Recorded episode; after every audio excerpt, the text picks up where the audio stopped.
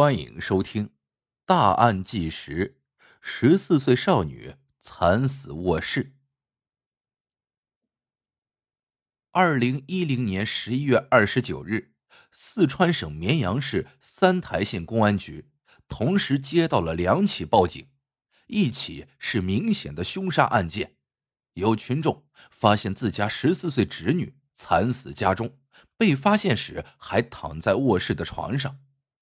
而另一起是一名男子的自杀案件。不管家人怎么劝说，男子都不肯从四十多米高的地方下来。这两起案件是否有所关联？惨死家中的少女究竟是被谁所害？二零一零年十一月二十九日上午，绵阳市三台县公安局。派出了一队警力，来到了景福镇方崖境内的一个渡槽上。渡槽距离地面大概四十多米。此时，四十米高空上正上演着惊险的一幕。渡槽狭窄，上面的宽度仅容许一个人站立，稍有不慎就可能失足滑下。而警方赶到的时候，竟然有一个神情恍惚、身体晃晃悠悠的男子站在上面，属实是让人倒吸一口冷气。报案人是上面一心求死的男子的姐姐，据他所说，他的弟弟左天勇已经在渡槽上面站了一个多小时了，不管怎么劝都不肯下来。民警还有男子的两个姐姐试图也上到渡槽上面。和他进行沟通，但都被赶了下来。任凭谁来劝说他，都是一言不发。只有提到他的两个孩子时，他才喃喃的说：“我闯祸了，我闯大祸了。”家人们不知道他到底遭受过什么打击。就在警方和左天勇姐姐都深感棘手时，警局再次传来了一个消息：他们收到了一个报案。报案人就是左天勇的姐夫。姐夫是看到今天左天勇家里似乎有点不对劲，不仅大白天的大门紧闭，电话也不接。为了找到消失了一天一夜的左天勇，他决定破屋而进，却没有想到会看到这残忍的一幕。当警方赶到左天勇的家里时，首先确认的。就是死者叫左燕，年仅十四岁，是意图自杀的左天勇的继女。死者的脖颈处有着非常明显的人为的掐痕，是被人掐压颈部导致的窒息死亡。而且，据左天勇的姐夫所说，他发现尸体时是有被子给掩盖着的。这显然是一起性质恶劣的凶杀案。左天勇的继女在卧室。惨遭杀害，左天勇本人却意图自杀，这两者之间是不是有什么关联？左天勇会不会就是杀害妓女左燕的凶手？在警方还有左天勇的两个姐姐的劝说之下，左天勇终于从渡槽上走了下来。由于涉嫌杀害自己的侄女，他立即被带回了警局进行审讯。到案之后的左天勇。很快就对自己的犯罪事实供认不讳，承认自己就是杀害左燕的凶手。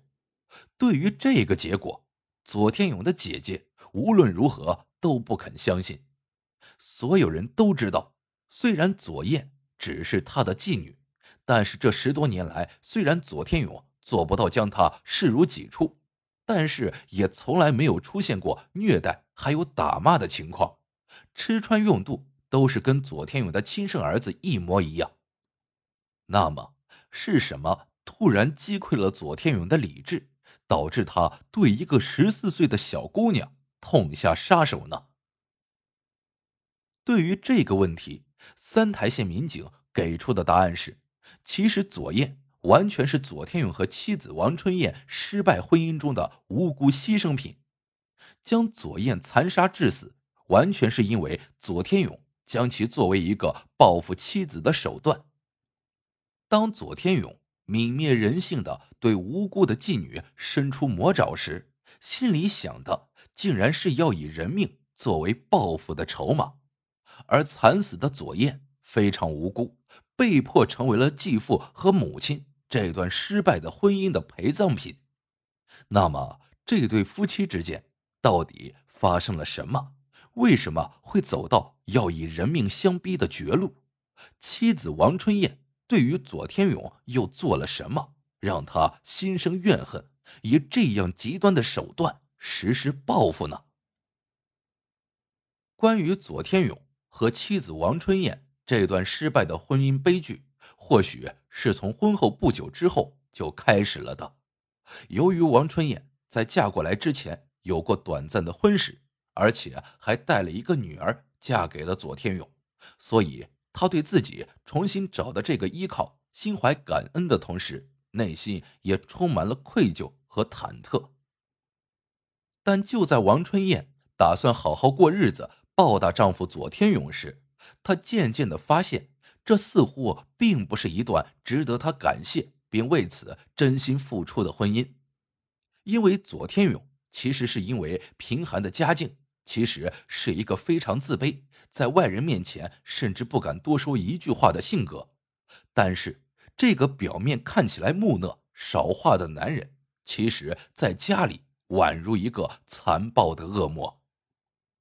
由于左天勇自己的人生不幸，所以他选择了将自己的不满。转换为了对妻子的拳打脚踢，以此来满足自己的自尊心和家庭地位。而那时，王春燕作为一个家庭主妇，又是一个二婚的女人，面对丈夫的毒打和羞辱，她只能忍气吞声。但与此同时，她也在尽力想办法脱离这种暴力的环境。而这个脱离暴力的机会，终于在二零零七年出现。王春燕。终于找到了制服丈夫的办法。二零零七年，左天勇看到村子里大多数年轻人都跑到大城市去打工挣钱，而且收入似乎也很不错，过年回来总是衣着光鲜。加上他和妻子王春燕的儿子已经四岁了，以后上学等各方面的开支会越来越大，更何况家里还有两个老人。于是，他也打算带着妻子一起前往广东的深圳打工。当时，由于儿子的出生，王春燕和丈夫的关系缓和了许多，但是偶有的打骂还是让她感到难以忍受。原本，她还担心去了城市之后没有熟人，丈夫的殴打下手会更重。